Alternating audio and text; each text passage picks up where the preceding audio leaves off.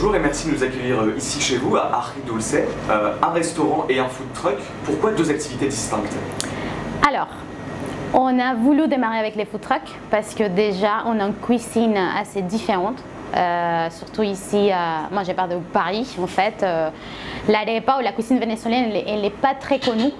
Donc pour nous, les food trucks, ça nous a permis de nous approcher beaucoup plus aux clients en fait, de partir à la chasse de gens et euh, par exemple des, des de bourreaux, donc, euh, et les Français surtout, les Parisiens ici dans ces cas-là, mais aussi à la banlieue. Donc, euh, et aussi pour tester un peu le produit. Donc c'était une très bonne idée parce que là, on, s'est aperçu que c'est un produit qui marche très bien, que les gens s'apprécient beaucoup. Pourquoi? Parce que c'est simple, pas pour la simplicité, parce que voilà, la préparation c'est assez long à faire, mais c'est aussi parce que c'est une cuisine très artisanale et qui part beaucoup de notre culture culinaire au Venezuela, parce que ce sont des recettes de nos grands-mères, donc comme on mangeait euh, quand on était petit. Donc c'est ça en fait. Donc on, essaie de transmettre parmi notre cuisine cette nostalgie de quand on était petit, on mangeait chez, chez mamie, chez la abuela ou euh, aussi être autour à table en fait. Pour nous c'est très important en fait d'être en famille. Donc c'est ça. Et, pour nous, la cuisine vénézuélienne, c'est ça. Donc, euh, les, moyens les plus simples pour faire connaître euh, la cuisine vénézuélienne, c'était le food truck. Aussi parce qu'en question d'investissement, c'était moins lourd qu'investir dans un restaurant. Euh, c'est bien connu que bon, Paris, euh, c'est assez cher, donc on n'avait pas économiquement le moyen de pouvoir investir dans un, fonds de commerce. Donc on s'est dit, allez, on, démarre avec un food truck. Aussi, la cuisine, euh, c'est très adapté parce que c'est considéré comme la street food, que maintenant c'est très tendance. Mais pour nous, la street food à l'Amérique latine, ça existe depuis toujours. En fait, on est habitué parce qu'on on a la chance d'habiter avec un climat magnifique. Donc on mange toujours de la pousse, on mange des petits chariots, des petits euh, oui oui euh, sympathiques dans la roue. Donc euh, là, c'est plutôt notre, esprit en fait, être très proche aux gens parce que ça nous, ça nous permet aussi de raconter une histoire parmi notre, notre cuisine. En quelques mots, est-ce que vous pouvez nous expliquer ce, qu'est le concept de ce food truck? Qu'est-ce qu'on y retrouve? Qu'est-ce qui diffère de ce restaurant ici? Alors, ça diffère plutôt le moyen de, de transmettre, comment dire, de la vente, on va dire. Pourquoi? Parce que le food truck, c'est un camion. Donc déjà, c'est éphémère. On n'est pas fixe dans un endroit tout le temps. On bouge pas mal. Donc les gens, ils sont un peu obligés, s'ils vont venir manger chez nous, de nous suivre en fait. Donc c'est un peu partir à la chasse de food truck. C'est un peu aussi sympathique.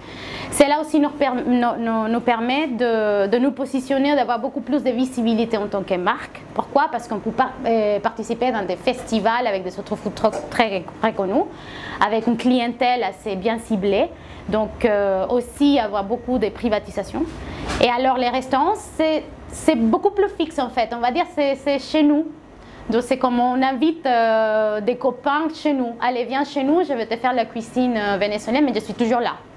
Donc je pense que c'est un peu la différence. Je ne sais pas si ça répond à la question, mais, mais je pense que c'est ça. Vous le, le décor de ce restaurant justement Il y a une ambiance particulière quand on rentre, quand on pousse les portes de la Alors, les décors de ce restaurant. Alors, on a voulu euh, montrer un peu la idiosyncrasie, je ne sais pas si c'est comme ça, vénézuélienne. Alors, comment on habite chez nous, notre esprit, et notre bon humeur? Donc déjà, les décors, c'est très coloré parce qu'on est, c'est vrai qu'on n'est pas très loin de Caraïbes, donc euh, on, adore les couleurs. On est très vivante et très accueillante, normalement, au Venezuela. Donc euh, c'est simple, ça veut dire que, par exemple, chez moi, quand j'invite les gens, c'est pas très protocolaire en fait. Donc on n'a pas voulu faire ça, on voulait rester simple et de sortir ce côté euh, plutôt personnel, sensible de notre personnalité. C'est ça qu'on donne aussi à nos, à nos assiettes, à nos plats. Et la personnalité des gens qui travaillent ici, c'est pareil en fait. Les gens, quand ils arrivent ici, ce sont chez quelqu'un qui ne connaissent pas forcément, mais ils vont goûter quelque chose de nouveau, de différent.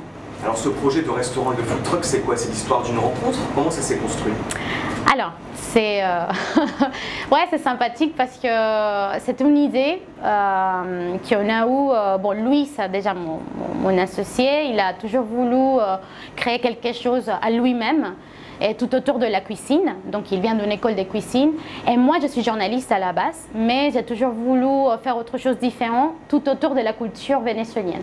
Donc moi, je m'étais dit, bon, j'habite à Paris. Les Parisiens ou les Français en général, ils adorent manger.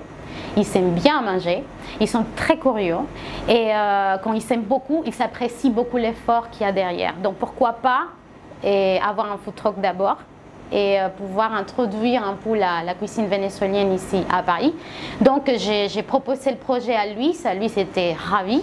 Donc euh, entre les deux, on a construit ce qu'on est aujourd'hui en fait. Donc tous les deux on a travaillé ensemble, lui son côté euh, cuisine, cuistot, technique, euh, logistique, euh, voilà la création des menus, l'amélioration des recettes, de profiter juste au fond chaque ingrédient très technique française d'ailleurs. Donc c'était un très bon mélange, très bon mariage. Et voilà, nous sommes aujourd'hui, on a un restaurant et c'est grâce à ce travail et d'y croire, hein, parce que c'est surtout ça, d'y croire, parce que c'est pas facile. C'est pas facile. Alors, ají dulce, ça signifie quoi concrètement? Alors, ají dulce, c'est un piment. Et il n'est pas épicé. C'est un piment tout petit. Il est doux. Il donne beaucoup de goût euh, dans toutes les recettes vénézuéliennes. Pourquoi on, a voulu, euh, on a voulu euh, nous appeler ají dulce Parce que c'est l'ingrédient, on va dire, très important, qui tout dans la cuisine vénézuélienne, parce qu'on a beaucoup de plats mijotés. Donc on utilise beaucoup cette, euh, cette piment. Donc par exemple, nous quand on pense au Venezuela, ouais, effectivement on pense à arepas, mais aux arepas, mais l'ingrédient ají dulce. C'est, on dit, ben, c'est ají dulce. On ne peut pas avoir un sancocho sans ají dulce, un bouillon sans ají dulce. Donc c'est un, ingrédient très très important et, ça donne en fait aussi, euh, ça nous fait penser à tropique. Et on est, on est quoi, on vient. Donc c'est un piment doux, mais il y a une contradiction. Quand on entend le mot piment, on s'attend à quelque chose d'épicé, de fort en bouche. Oui, je sais. En fait, la, je crois la dénomination de, piment, c'est piment végétarien. Et c'est aussi quelque chose en contradiction parce que tous les piments sont végétariens. Mais effectivement, c'est ça la, délicatesse, la subtilité en fait. Il n'est pas épicé, mais il est doux ou à la bouche en fait. ça donne beaucoup beaucoup de goût. Ça relève, mais il n'est pas épicé. Plus largement, quelle est la particularité de la cuisine vénézuélienne? En quoi elle diffère de la cuisine sud-américaine, même de la cuisine euh, caraïbe? Qu'est-ce qui la, caractérise? Alors c'est une très bonne question parce qu'en fait on a des influences. Euh, L'Amérique latine c'est bien connu qu'on a reçu euh, pas mal des influences européennes, donc espagnoles, africaines. au Venezuela la plupart c'était africaines, espagnoles, italiennes. Donc forcément c'est un mélange. Donc je ne peux pas vous dire que notre cuisine elle est très différente du Pérou ou la Bolivie peut-être vous allez trouver quelque part un plat mijoté qui ressemble à nous. Par contre, je ne crois pas que c'est peut-être les ingrédients, ça peut changer, et la façon de préparer les choses aussi. Mais l'Amérique latine, c'est un peu, euh, ça ressemble un peu. A, par exemple, plus on s'approche au, Caraïbes, on utilise la banane plantain, la manioc. On utilise plus la manioc, par exemple, que la pomme de terre. Euh, voilà, donc euh, différence. Euh, nous, on mange beaucoup de viande, même si on a, on a la côte aussi, mais par exemple, le Pérou sont très forts au poisson, par exemple, des plats à base de, de poisson. Je pense qu'on prend de tout. Et, c'est ça. On a aussi l'Amazonie, par exemple, il y a des plats des indigènes qui existent toujours. Et il y a le cassave, par exemple, c'est un espèce de pain à base de manioc. Et c'est très, très euh, indigène. Donc euh, on a un mélange de tout. Hein. On est très, très métis. Donc un mélange de tout, mais une spécialité, c'est l'arepa. C'est une des spécialités. Oui, tout à fait. C'est l'arepa. Pourquoi? Parce que en fait, l'arepa avant c'était très long à faire. Et euh, c'était avec de maïs euh, qui, ont pila, euh, on disait, donc je ne sais pas en français comment dire, voilà, mais c'était comme ça à la main. Donc ça prenait deux, deux temps de faire la, farine, la pâte, et après faire la, la. Après, je crois que des années 50-60, il y a eu la commercialisation de la farine déjà pré-cuite. Et comme ça, ça démocratisait cette plat. Et déjà, les mamies, ils ne restaient pas des, heures pour, pour faire des arepas. Sinon, c'était beaucoup plus rapidement. Les femmes aussi ont commencé à travailler.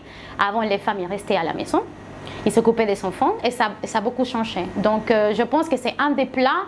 Mais je peux dire qu'au Venezuela, il y a pas mal de plats typiques. Les plus typiques, c'est le pavillon criollo. Le pavillon criollo, c'est avec des haricots noirs, banane plantain, du riz et de la viande, du bœuf mijoté. Et ça, c'est en fait, il ressemble les, les métissages, parce qu'on est très métis. Donc, il y a l'Afrique, euh, il y a évidemment l'Europe, donc il y a pas mal de choses dans, dans, dans, un assiette. Et l'arepa, on va dire, c'est le sandwich, c'est le jambon beurre hein, pour les, les, Français. Hein. C'est pour nous, hein, c'est quelque chose qu'on mange très rapidement, que c'est bon, c'est nourrissant, et comme ça, on peut tenir la journée. C'est nourrissant, mais il est garni avec quel type d'aliment? Normalement, on le garnit avec tout dont on a envie. Parce qu'en fait, c'est un pain. C'est vrai qu'il n'y a pas beaucoup de goût, mais euh, juste un petit peu sel. C'est du maïs assez croustillant, donc ça va très bien avec euh, poisson, poulet, bof. Donc honnêtement, euh, on le mange chez nous avec même du jambon au beurre. on peut ajouter ce qu'on connaît dans le frigo et ça va, ça va très très bien. Et c'est pratique, donc c'est pour ça qu'on le mange beaucoup chez, chez soi n'importe quelle heure. Vous venez vous-même de Caracas? Oui, moi viens de Caracas. Comment vous définiriez cette ville? C'est un peu chaotique, mais, euh, mais c'est chaos, c'est, euh, il y a une beauté dans ces chaos qui, qui, ça me manque quand même. On a beaucoup de lumière, beaucoup de soleil. Ça fait plaisir de se réveiller, même s'il y avait de bouchons, c'était un peu compliqué euh, se déplacer au Caracas, mais déjà voir la montagne, en fait, la villa, pour nous, c'était, euh, c'est, une ville très lumineuse, donc je peux dire ça, une ville lumineuse et euh, chaotique, mais avec une beauté particulière. Chaotique pour des raisons politiques peut-être? Hmm, ça, c'est autre histoire. Hein. Ouais, c'est vrai qu'on on a été chaotique depuis très longtemps. Hein. C'est pas, c'est pas qu'aujourd'hui, mais je dis chaotique parce que c'est, on improvise beaucoup. à Caracas, on, a, on est obligé, on est forcé à, improviser parce que rien, rien va marcher comme on, a, on souhaite. Que, ça marche, mais c'est aussi en, beauté quelque sorte parce que ça nous apprend aussi à voir de, à prendre cool parfois, à pas être tout le temps dans les mêmes chemins. Sinon, ça nous oblige aussi à réfléchir. Dans une journée, on doit changer de, voilà de chemin parce que c'est comme ça. Et puis, euh, on est quand même heureux. Ben, c'est parfois c'est contradictoire. Si en Caracas, c'est aussi, je pense que Venezuela en, général, c'est contradictoire, ouais, parfois. Et comment vivez-vous la situation politique actuelle au Venezuela qui est quand même compliquée ben, Je crois que comme la plupart de Vénézuéliennes qui, qui sont quittés le, pays avec beaucoup de, de remords, de, euh, de, tristesse, parce que moi j'ai vécu euh, pratiquement toute ma vie au Venezuela. Donc euh, j'avais 28 ans, maintenant j'ai 38 quand j'ai décidé de quitter le Venezuela, pas pour des choses politiques, même si j'étais journaliste, j'ai toujours voulu partir ailleurs pour rencontrer des cultures différentes à la, mienne. Je pense que c'est une richesse que si on a la, chance de le, de, le, faire, il, faut profiter. Donc j'ai toujours voulu faire ça.